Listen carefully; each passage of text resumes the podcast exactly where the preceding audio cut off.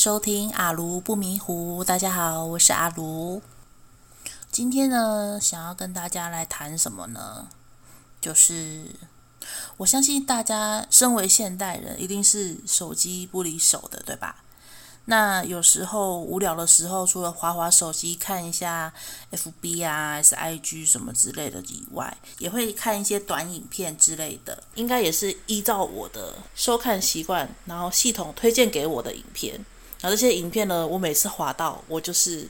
爱不释手，入魔了，一直看。那这边跟大家介绍我常看的影片类型有哪些。我自己呢，平常我都是用 FB 看影片。就是其实 FB 上面有很多从，例如说抖音啊，或是小红书，人家转过来的影片，这样。我本身自己是没有下载抖音，然后也没有下载 TikTok，所以通常也就就是用 FB 来看一些影片来消磨时间。那我呢，融合我这么多年看这些短影片的经验，我自己有一些爱看的几种类型，可以。整理给大家，看看大家有没有共鸣。首先，第一类呢，就是有关于美食类的影片。有时候半夜要睡觉前滑滑到这些美食的影片，都会觉得哦，越看越饿。所以，所以我的手机它就自己会记录，就是哦，每次 就会推荐我一堆美食类的一些影片。那这边呢，美食类影片我。分成两种，一种呢就是做美食的影片。那说到做美食呢，我这边有推荐几个账号，大家可以去看一下。像是有一个美食博主，他叫做严素，严就是严重的严，姓严，哎，对对对，然后素就是吃素的素，素食的素。那他呢，他这个频道就主打说他们自己种。自己摘，然后自己做嘛，这样子。然后他们，我觉得其实看了很多影片，他们中国的料理，他们通常烹调的手法，好像大部分都是做辣，抓很多辣椒，或是很多辣椒粉，然后又比较油，然后比较麻麻辣的那种系列。但是我呢，我看这个严肃这个美食的博主，他在做料理的时候，他。会从从无到有嘛，他先去摘菜，哦，然后去洗菜，洗完菜之后呢，就要开始就是备料这些。但有的时候他有些呃料理呢，准备起来的时候，我我那个过程我是有一开始有点吓到。他一开始他会，例如说抓鸡，然后去抓鸡，然后把它就是把活鸡要做成。肌肉的的那个过程，他也他也会把它拍出来，但他会很巧妙的，例如说用个什么树叶或是什么诶遮蔽物或是什么石头什么之类，就遮住它，他要宰杀这些动物的过程。但是呢，你又看得到他隐隐约约在杀这些动物哦，不要讲的那么可怕，就是处理这些动物。像他有时候也会做一些什么青蛙，对。然后呢，你就看到那个远远的哦，也不是远远，它其实也没有多很远，但是它画面有点把它雾化，啊，你就看到他拿着两只青蛙，拿着，然后对着那个桌子那边甩个两下，然后就把青蛙就是摔摔死了，这样 哦，我这会不会有点太硬？讲的有点生动，反正就是他那个画面就是。把青蛙拿起来，然后摔摔摔在桌子上，这样啪，然后把它摔昏摔死，然后再继续处理这个青蛙或是牛蛙，还有像什么像兔子也是，对，我记得他有一次就是在做兔肉吧，我知道我知道，就是台湾人也有在吃兔子，然后中国人当然也也一定有在吃，他们不是还有那种什么兔头吗？就是你不要让我看到处理的那个过程，不然我也是觉得很很不忍。但是你说叫我说特地去吃兔肉的话，我可能也不太会去点，因为总是觉得说啊，兔子这么可爱，你要把它把它做成一道佳肴，我也是有点于心不忍啦。那。何况是青蛙、青蛙牛蛙那个，我更不想碰。虽然我知道菜市场就有人在卖卖那种活的，然后你或是他已经半处理好了，他已经把什么头啊都已经去掉，然后直接就是在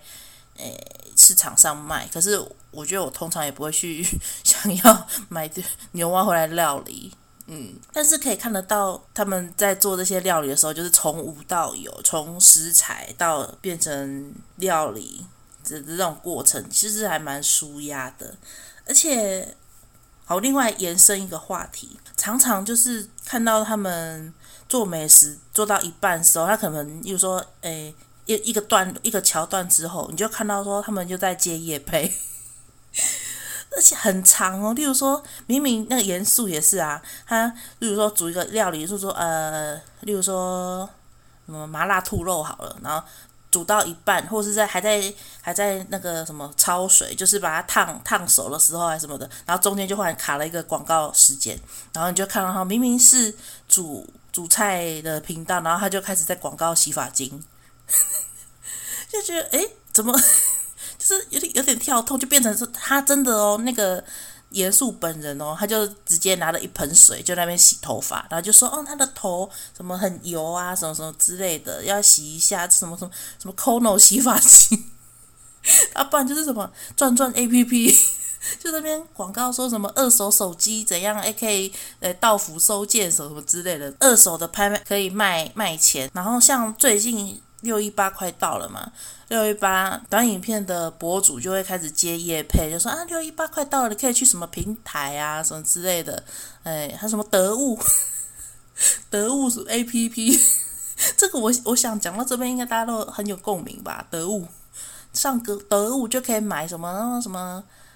什么鞋子多少钱？而且有时候我真的很好奇耶，哈，什么？为什么他们在那种平台买的一些化妆品啊，或者一些鞋子，怎么会那么便宜？就是你换算成台币的话，像我记得他之前有有讲到那个什么唇膏吧，那一种，然后就说啊，只要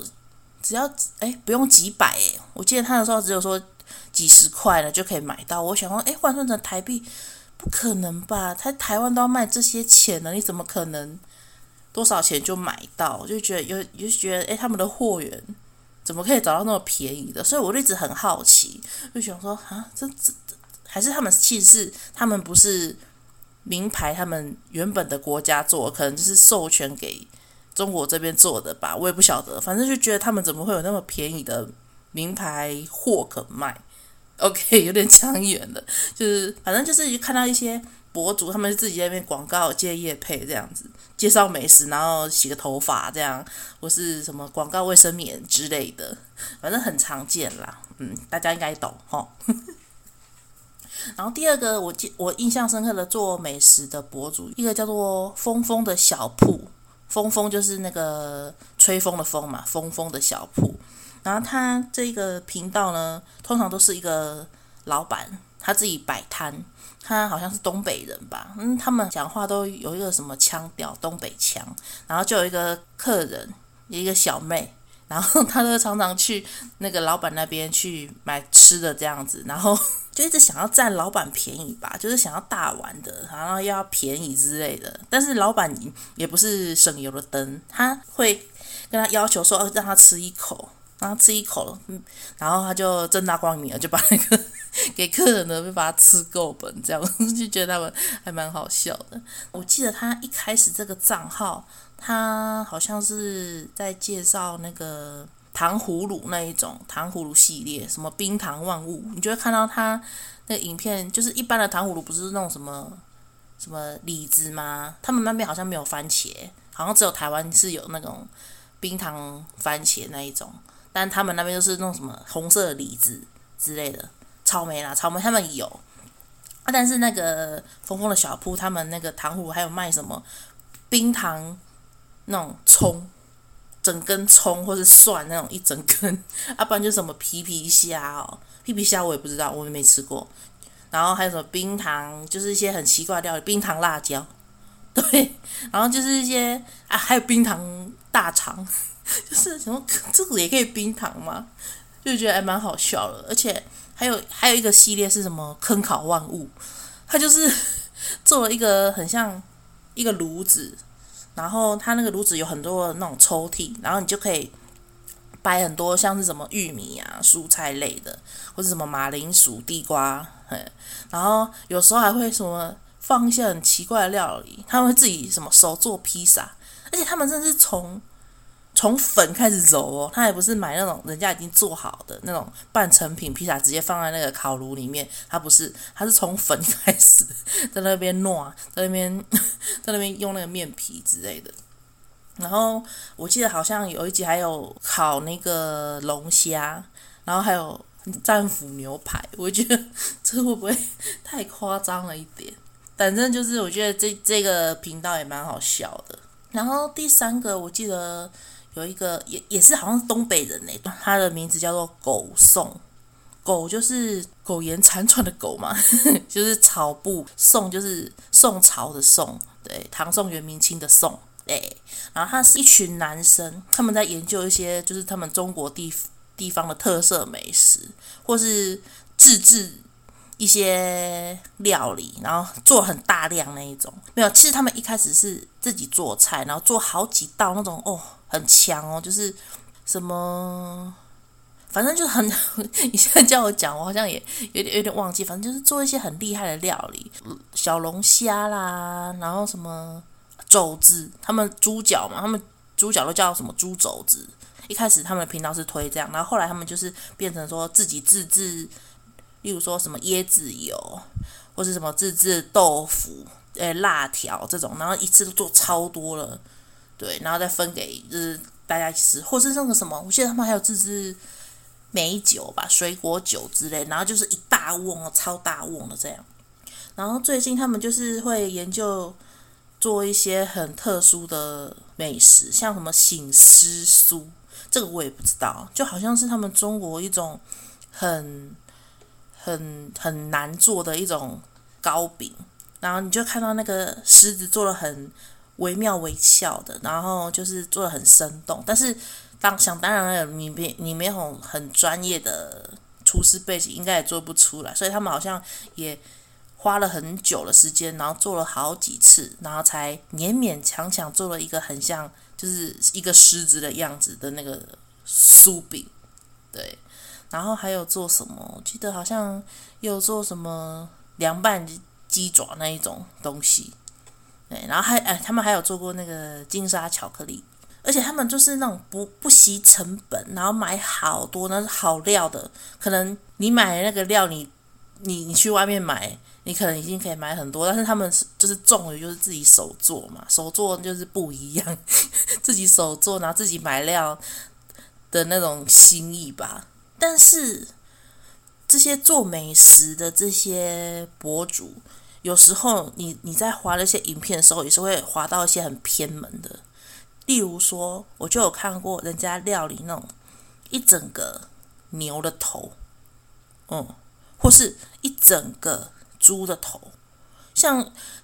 你煮你煮这些牛头跟猪头，也不是说很罕见啊，因为像一些什么什么猪头皮呀、那种猪脸颊肉啊，这种牛牛舌啊，猪耳朵，这都很常见。但是他们就是主打一个震撼嘛，震撼力。因为台湾煮的话，它有可能有的会整颗煮，但是它不会给你看到整颗的那个原态。人家可能哦，先处理好，就切成一块一块，再下去卤，下去料理干嘛的。然后他们就是，我也不知道啊，就是整个。很就是让一些，我觉得很容易让一些西方的西方的观众还是怎么样，还是那种 reactor，就是会觉得说，哦，中国人都吃那整整个牛的头，整个猪的头，然后直接这样咬来吃，就会觉得呃，就是不可言喻。为什么 要走一些很偏门的啊？不然就是我还有看过有一种料理，它是把那个什么猪肝，新鲜的猪肝，然后。除就是洗好之后呢，他又去把它抹锅子的锅底，锅底有些比较传统的那种锅子不是都黑黑的吗？然后你就看到那个人就是把那个猪肝去磨那个锅底，然后整个猪肝变成黑不隆咚的这样，就整个欧欧妈妈。然后呢，欧妈妈的猪肝又把它放在木炭里面或是灰烬里面，就是让它直接用火就是火上面就是煮，让它煮的那种干巴巴的这样，然后就那个本来很大一块嘛，然后煮完之后它就变缩很小，而且哦，它煮完之后，我看它好像也没有把它洗掉，就是这些灰烬那些什么没有呢，就可能简单处理给大家拌拌呀什么之类的，然后就直接把它切片，就就是一道菜，一个料理。然后我就觉得，天哪，这个这个我我也不敢吃啊！这种感觉就是我知道，好像炒灰这种吃少量的话，可能还对身体有点帮助，应该有点像像那种中药的概念。可是你把猪肝整个裹裹那些锅底的那个 脏脏，然后又又用到那个木炭灰烬这样煮，我我我实在是没有办法夹诶。所以有时候看到那些，我就觉得。又来又在那边放那个就是灰烬煮，我就觉得、我可能嗯呃，下可以呃下一道料理，我这这一道我是绝对我不敢吃啊，对啊。那除了做美食以外呢，还有另外一种就是吃美食嘛，这个就一定很多啦，因为吃播也流行过好几年了。看到有些中国的吃播主，他们会准备一些哦，整个你说红彤彤的食物很。很辣啊，还是很油之类的。然后最容易看到就是一些女生，通常诶，很奇怪，大家都喜欢看女生吃东西，是不是？就是看到一些女生的吃播，然后就吃一些很奇怪的东西，像觉最常见的最奇怪的东西就是海鲜吧，海鲜类的，像什么象拔蚌，就是一个大家知道象拔蚌吧，就是。它那前面就是有一根很像那个，我觉得有点就是很像那种男性的生殖器，怎么这么大一个？那些吃播主就很奇怪哦，他们也不处理，就是直接就是它还是活的状态，然后就把它淋，把那个象拔蚌就前面那一端就是裸露出来的那一那那个部分，就把它淋辣油或是加什么辣酱啊、辣椒粉之类的。而且在在淋粉之前哦，有的还很奇怪，就会很喜欢拍它。我想说在拍什么？然后他他一被拍，他就是会喷水啊。我想说哦，所以就是要追求的是这种哦，嗯，yeah，就是就是这种哦，有有水喷出来这样子吗？然后好，然后后来淋完辣油之后呢，然后他就是直接就是生吃嘛，生生咬这样一口啪，然后。虽然我已经看了无数遍了，但是有时候看到这个，就是知道说啊，这个这个吃播，这个吃播主一定是抓嘎龟心窟东西追，然后整个就是花容失色。我觉得可能大家想看的也是就看这一点吧。然后你就看到那个象拔蚌整个就大喷水啊，然后辣油辣粉乱喷啊，这样子。好了，他们也是很。虽然有时候都觉得说，哦，都吃鲍鱼、吃好料的、吃海胆什么什么之类的，但是他们有时候就为了那个效果，哦，还要那个吃那个象拔蚌这样博人眼球啊，或是用什么用头去开那个海胆呐、啊，海胆壳，我也是觉得啊，辛苦他们了，真的真的。然后像他们还有吃那种什么活章鱼。然后就 我记得新闻不是也有播吗？就是有人吃那个活章鱼，然后那个章鱼的吸盘吸他的那个脸嘛，然后后来他还把它拔起来，结果后来脸还受伤了。这个就是职灾吧，职业伤害。但是有一种吃东西的行为，我是觉得很不谅解。前一个有讲说，就是他们要自己料理食物嘛。那这一种吃东西的博主呢，他们就是图一种。吃一些奇珍异兽的东西，我就有看过有一个吃播，他是怎样呢？他是他们什么啊？接获粉丝举报，哪边哪边有什么，诶，可以吃的鸵鸟肉，然后我们走，我带你们去看，然后就去就去看了。好，你就看到哦，那个鸵鸟园，然后好多鸵鸟跑来跑去，跑来跑去这样，而且吃播的那个妹子啊。他也就是自己去选哦，我要吃这一只，然后把然后就下去去找一只哦适合的鸵鸟，他看得上眼的鸵鸟，然后就然后呢就把它牵回家。他不是买那种人家已经处理好的鸵鸟肉，而且哦，我觉得这样实在实在是很可怜呢。你就看那只鸵鸟很开心哦，虽然我看他的表情，我我是觉得我把它解读是很开心啊，就是 你就看到这鸵鸟就被人牵着哦，从那个车子下来之后啊，在那边跑啊，那边跑来跑去啊、很开心什么，结果下一秒它已经变成盘中餐了。我觉得真的是很残忍呢，就唉，我也我也不会讲，而且除了鸵鸟，我也有看过人家吃那个娃娃鱼。就 我那时候也是觉得说啊，娃娃鱼可以吃吗？那不是很小只吗？然后好像可能品种的关系吧，也有那种超级大只的娃娃鱼，然后还有说什么有那种什么基因突变的娃娃鱼，那种皮肤是金色或是橘红色那一种。因为一般的娃娃鱼可能在野外的环境，它要保需要保护色嘛，所以那个颜色都是比较偏深色或是那种咖啡色。黑色系列的，然后那种什么基因突变的娃娃鱼，就是很黄金金灿灿的那一种，哇，很漂亮那一种。而且他们都会强调，他们在影片都会强调说，哦，我们这个是诶人工饲养的，所以可以哈安心食用。可是我觉得人工饲养是一回事，可是这种东西吃它好吗？我真的觉得有时候中国人他们有一些法律或是一些规定。就觉得很奇怪，怎么会什么东西都想吃？还有人去吃那个什么鲨鱼，本来还说，哎，你吃的鲨鱼是保育类的那种品种，吃的那个吃播主还说，哦，没有没有，我们那个是人家养的，还是怎么样？就是反正就是在讲说那个鲨鱼是可以吃的，但是后来就是被人家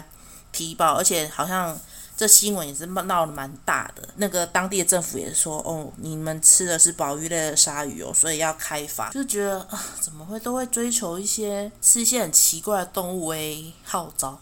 还是可以吃别的肉啦，不用为了想说要就是博人眼球这样。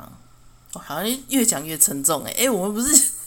一些料频道吗？哦，好好，那我们再讲别的。然后呢，另外一种偏门呢，就是像。ASMR 这种就是追求一种，就是强调要听到那种咀嚼食物的声音，然后你就会看到那些吃播的人都吃一些很容易发出声响的食物，像是什么海葡萄啊。然后我有看到人家吃那个什么冰块，就是冰块，它不是冰到很硬的那一种，它是那种要硬不硬，表面有一层薄冰，但是它里面没有整个冷冻，然后你就听到牙齿。在咬那些啵啵啵的那种冰块啊，还是什么葡萄、海葡萄那样咔咔咔的声音，对，就是可能对有些人来讲是蛮舒压的吧。啊，不然就是一些吃吃播是搞笑的，像你应该有划过什么啊、大家都问我说，黑布林大李子甜不甜？那我那我就吃一口，证明到底甜不甜。然后那个男的就吃了，嚼一口，然后就哇。然后就整个脸就是很酸，好吗？然后就说嗯甜，就是这种的啊，不然就是什么啊黑蒜很好吃，然后 brown，然后就 red。我讲那么快，大家应该有听过吧？就大概是这种类型的啦。这种影片就是花了很多，但嗯，对，最多类型的片呢，就是这种美食类的或吃东西类的。然后呢，第二类呢，我看的比较多的是电影解说类的，虽然这可褒可贬啦，因为有些小时候有兴趣的电影，或是有些影集，哦，你没有看过的，看这些影片解说的话，就是很暴力，让你马上的可以知道说，哦，这部电影的剧情啊，搭配那些画面，让你很直观的就知道说，哦，这个故事在讲什么。像是我我不敢看恐怖片嘛，但看这些电影解说的话，他在剪这部影片的时候，他还会提醒你说：“哦，你说哎，高能瞬间还有几秒就就会来了，就是例如说有一个有一个鬼头，还是说有一个一个恐怖的桥段，他就会先跟你讲，或者是说甚至就帮你马赛克，就是或或甚至是就是直接剪掉那一段，对。”就对一个很很想看恐怖片，但是又不敢看的人，就是也是一大福音啦。不过，当然就是因为这样子暴力剪辑，也是让这些观众没办法知道说，哦，我能够真实的看全部的片子，只大概知道说，哦，电影的故事，有一些什么恐怖的点啊，或是一些感动的点啊，看的人都没有感受到。不过我可以举例，我之前很想看的影片，但是我完全不敢看的，像是那个啥，那个人形蜈蚣，我是很久很久以前就很想看，看那个剧情就是很猎奇，但是我又不敢一个人去。看那些就是很恶心的一些恶心片，所以就电影解说，我就觉得哦，真的是帮助了我想看又不敢看的心情。对啊，还有那个什么，前阵子我记得那个泰剧有一个影集诶，蛮好看的，叫做《禁忌女孩》。她女主角好像叫娜娜洛吗？还是娜诺？有点忘了。反正她就是有一个就是开挂一个女生，她去报复一些。一些坏人呐、啊，什么什么之类的故事，然后就你就看到那个影片剪辑台，就因为讲说哦，第一集，但是这个故事讲的怎么样的啊？第二集、第三集，反正这些类型的片子的影片有那种分级的话，然后剧集又好看的话，通常那个播放量都诶很吓人呢，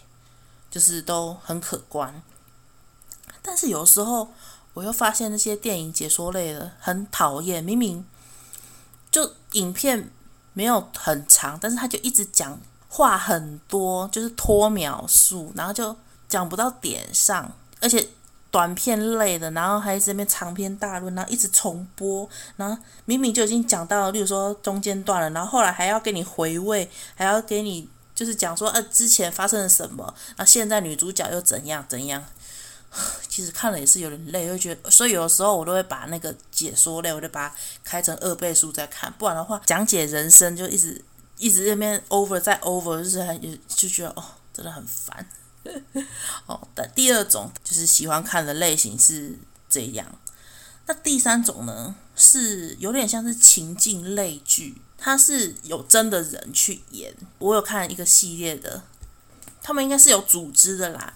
我不知道你们有没有滑过，有一个女生，她是她的名字叫乔七月，然后呢，她常常都会跟一个男生，他叫做谢浩杰 的人一起搭配，然后通常啊，那个小乔就是那个乔七月小乔，每次都会被剧情哦，剧情都差不多一样哦，都是被前男友伤害，然后她就很可怜，每次付出很多，但是那个。前男友都就是不会珍惜她，都是利用她什么什么之类的。然后后来遇到了那个浩杰，跟浩杰在一起之后，哦，才知道说，哦，这是这世界上还有就是真心为她着想的男人。然后后来就，然后后来就会遇到前男友，然后前男友就会说，哟。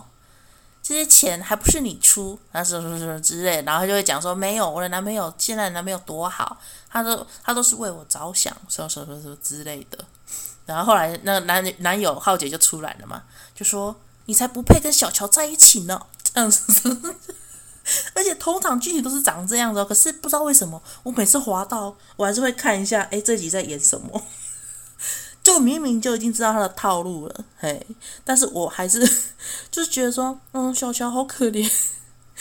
对，浩杰好，就是浩杰好暖心哦，这怎么会有这种男朋友这么好？这样，而且哦，他们的坏男生通常要不是天一啦，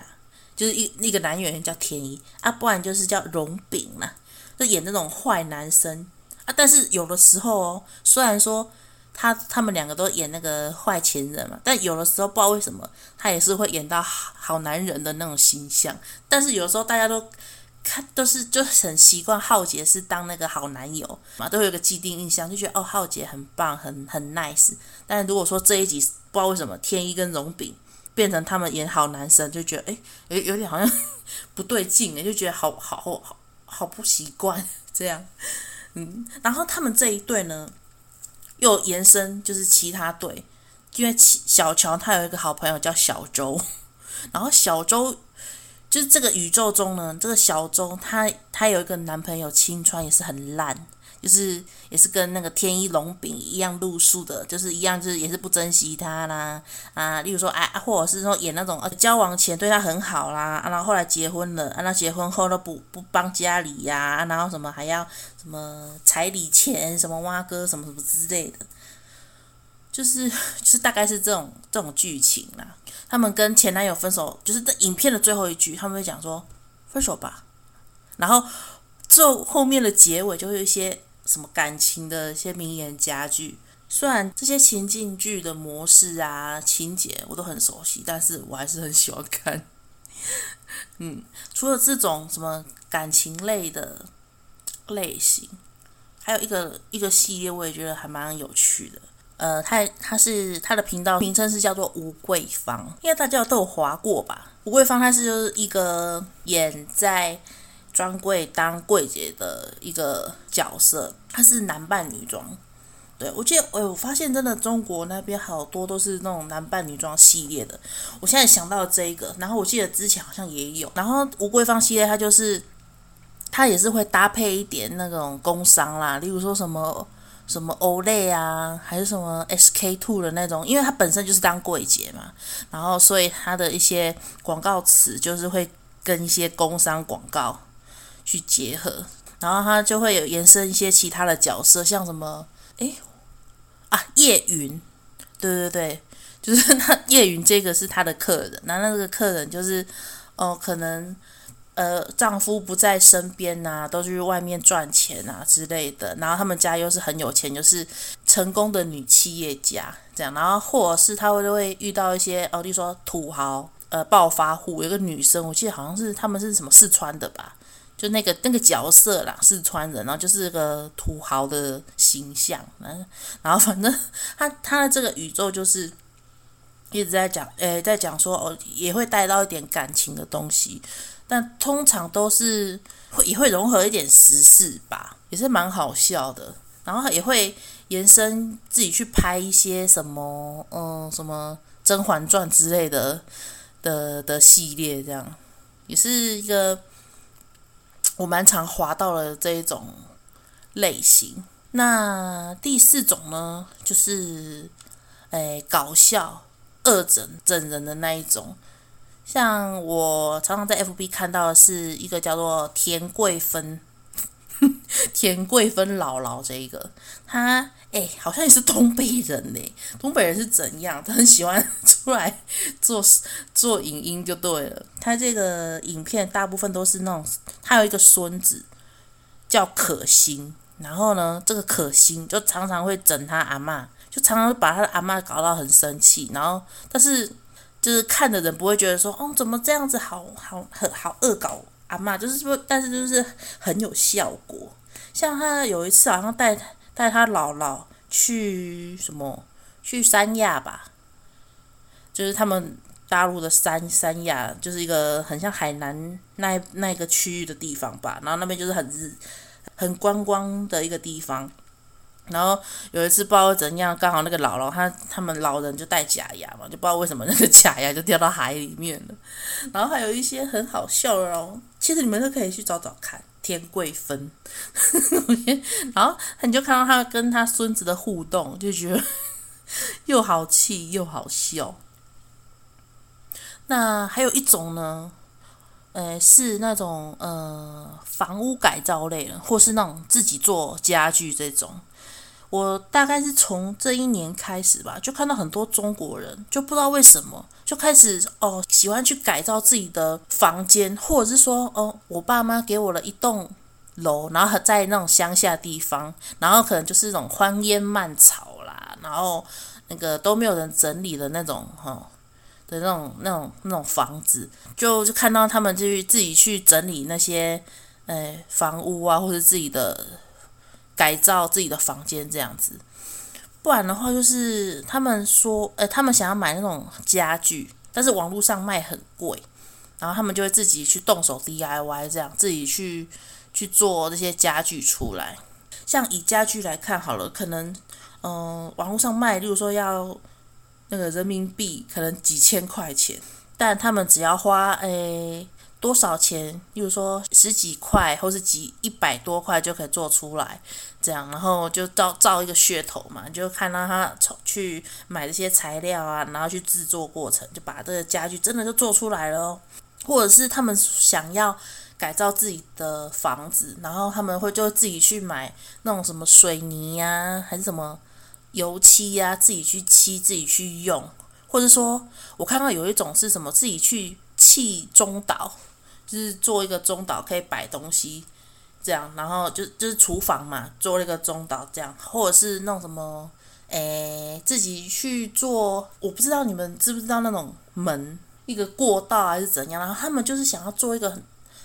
一种圆弧形的那种感觉，然后就自己去买材料，然后自己去买那个他们叫什么腻子哦，就把它就是可能看教学还是怎么样，自己把它用起来，然后去调那个粉，然后再把它就是刮刮刮刮成那种本来是那个洞是长方形的嘛，就变成那种拱门圆弧状。我就觉得哇，这个这个其实还蛮需要技术的，但是他们就主打一个就是想要省钱。花小钱，然后就可以做的跟专业的人做的效果是一样。重点是就是省钱。但我看多了这些改造系列啊，有时候会觉得说，对啦，你们是省钱的啦。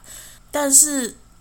有时候盖房子这种事情，应该是需要一点比较专业的人去去去处理吧。就好像是会为了说要省钱，然后万一哦做得不好，而且他们也会就是因为这样子，常常就是打掉重用，然后打掉重用之后又要再去买新的，或者说就是干脆就叫专业的人来用，这样算一算，好像也没有真的省到钱，不是吗？就觉得诶，就有点本末倒置，而且有的时候看到他们，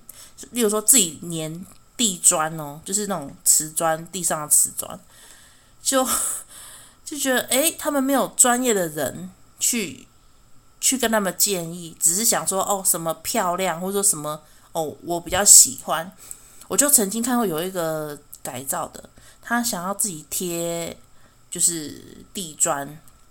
贴在客厅那一种，他人家一般地砖都选很大块那一种嘛，然后他就是想追求一种诶拼这种也不是马赛克哦，就是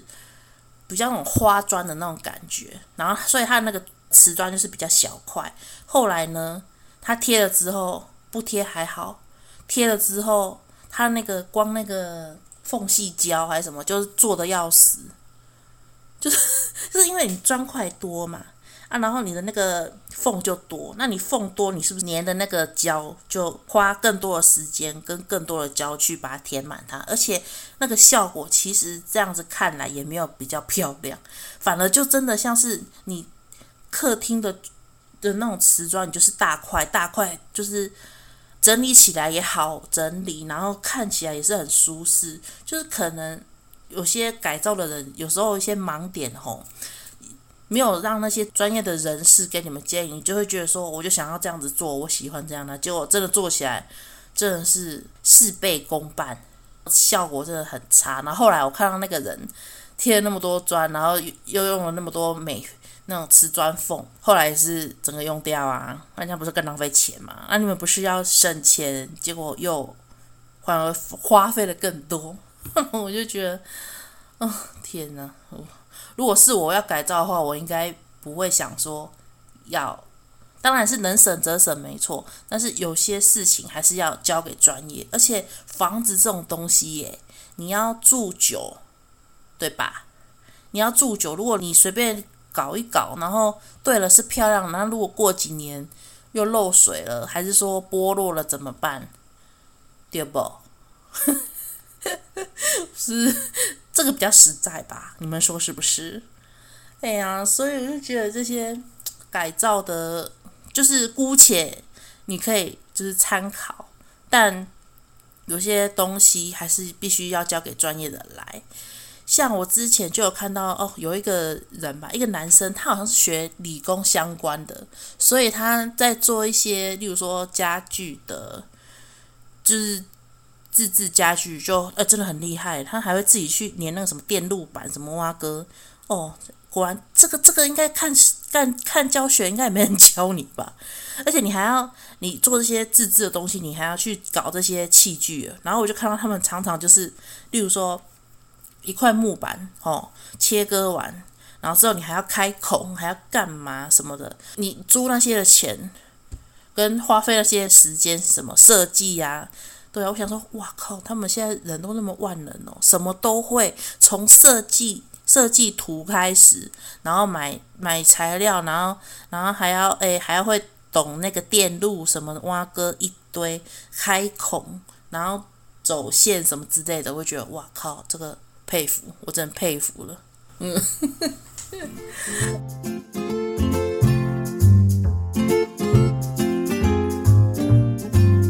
就大概是这几类我常常会滑到的一些影片，我不晓得你们在看这些影片的时候有没有常常感到困惑的一个点，就一直看到一些英文的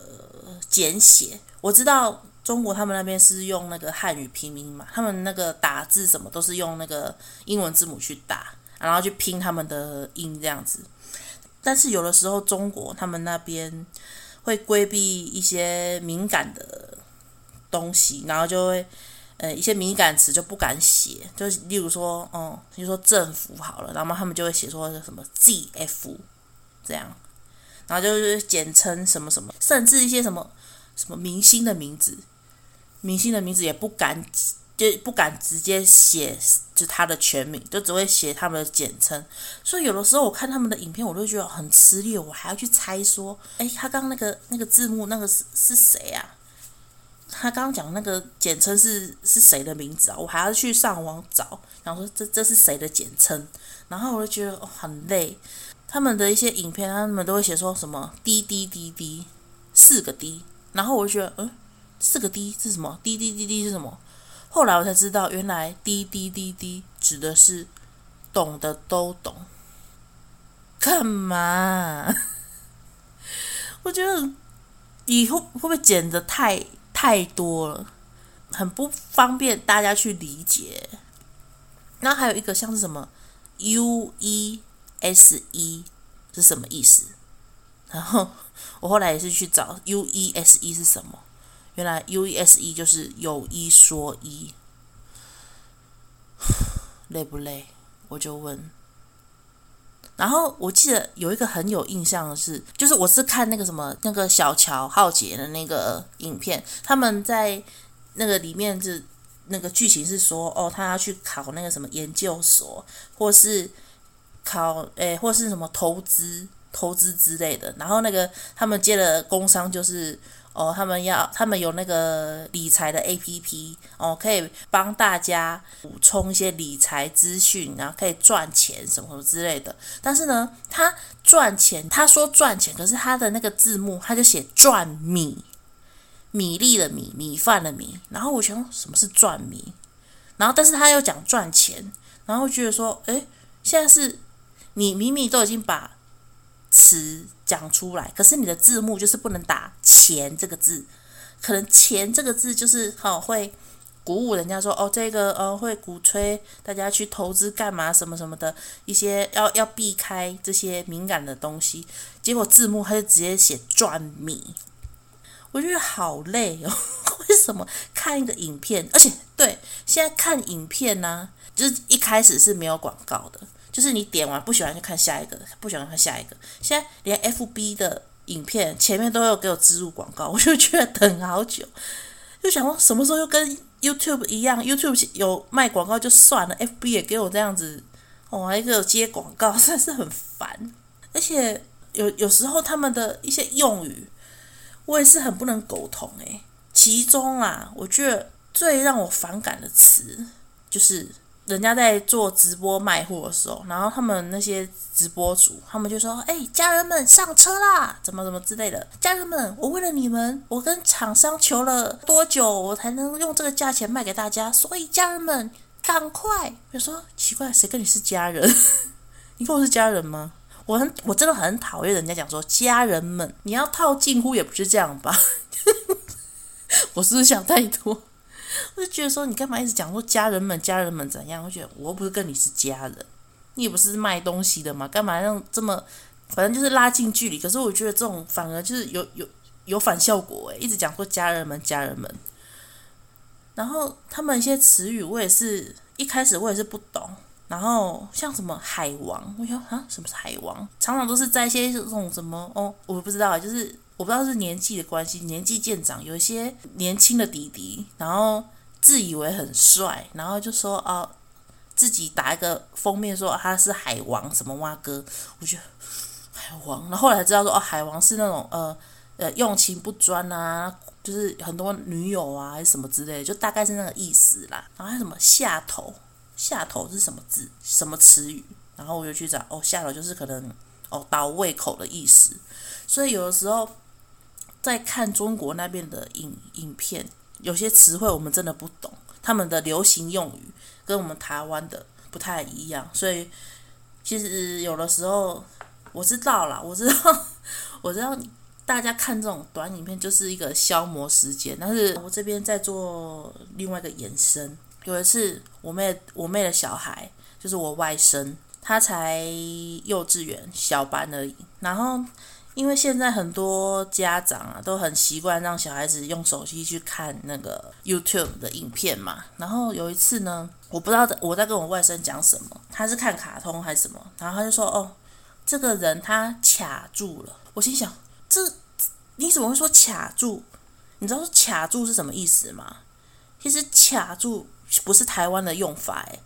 它的卡住就是我们台湾的卡住的意思，只是。”中国他们那边的那个音调，那个不是音调，他们的用法就是哦，我卡住了，哦，我卡住了。他们念我卡住了，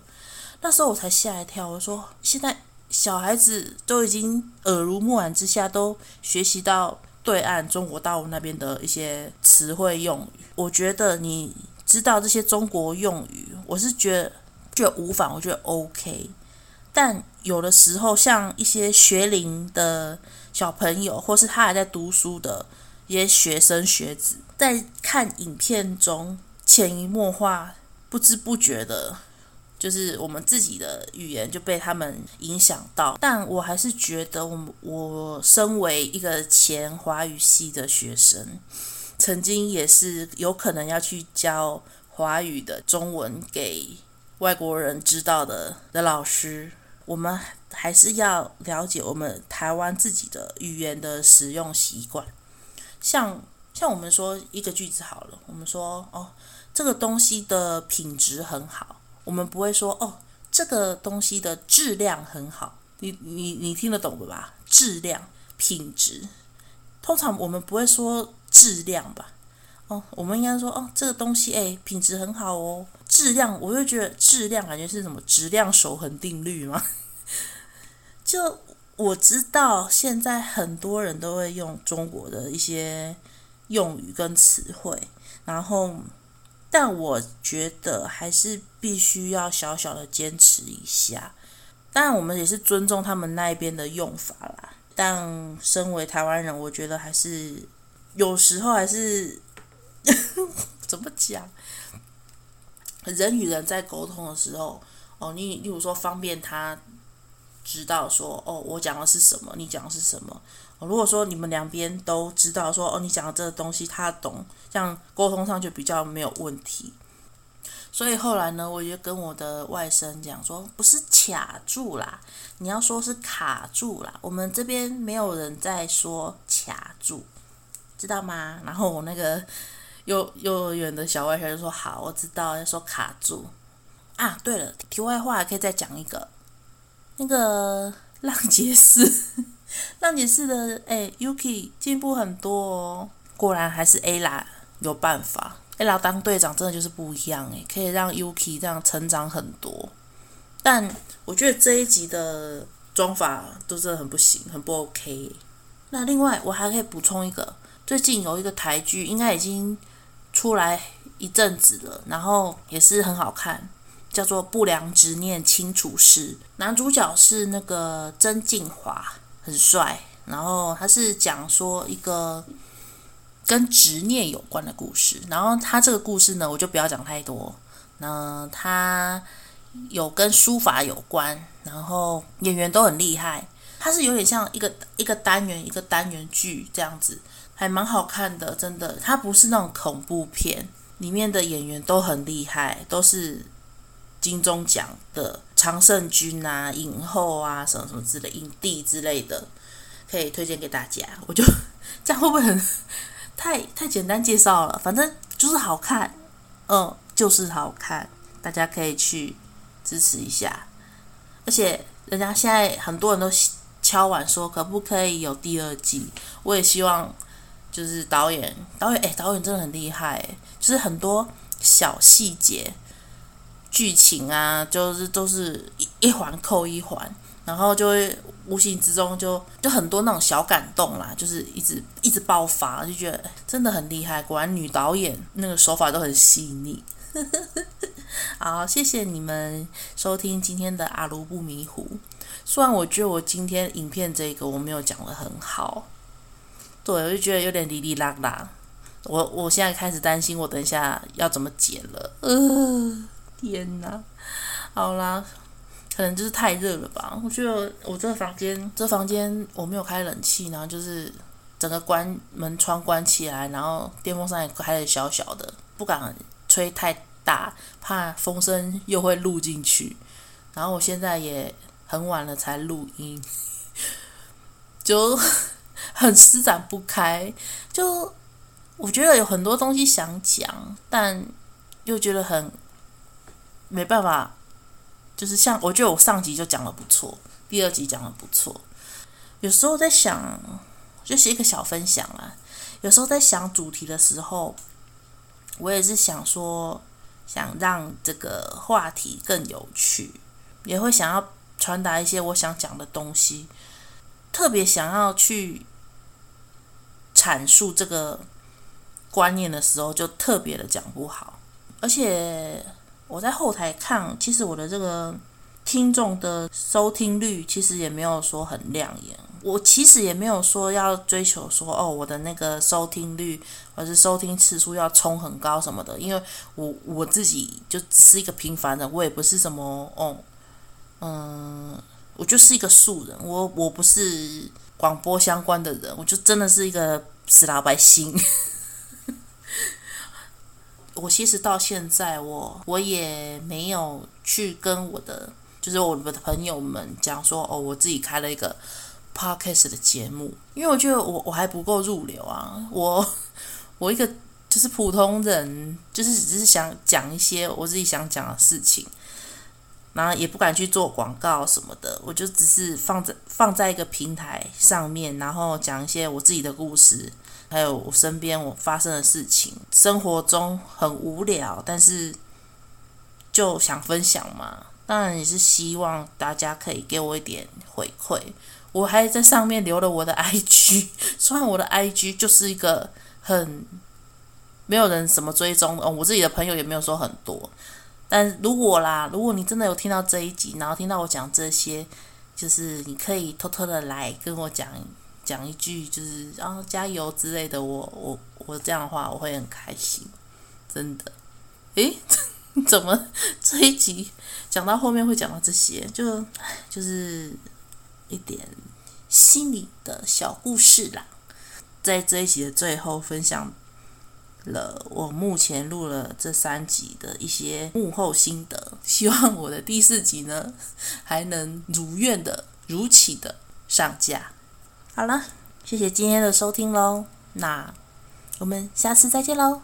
拜拜。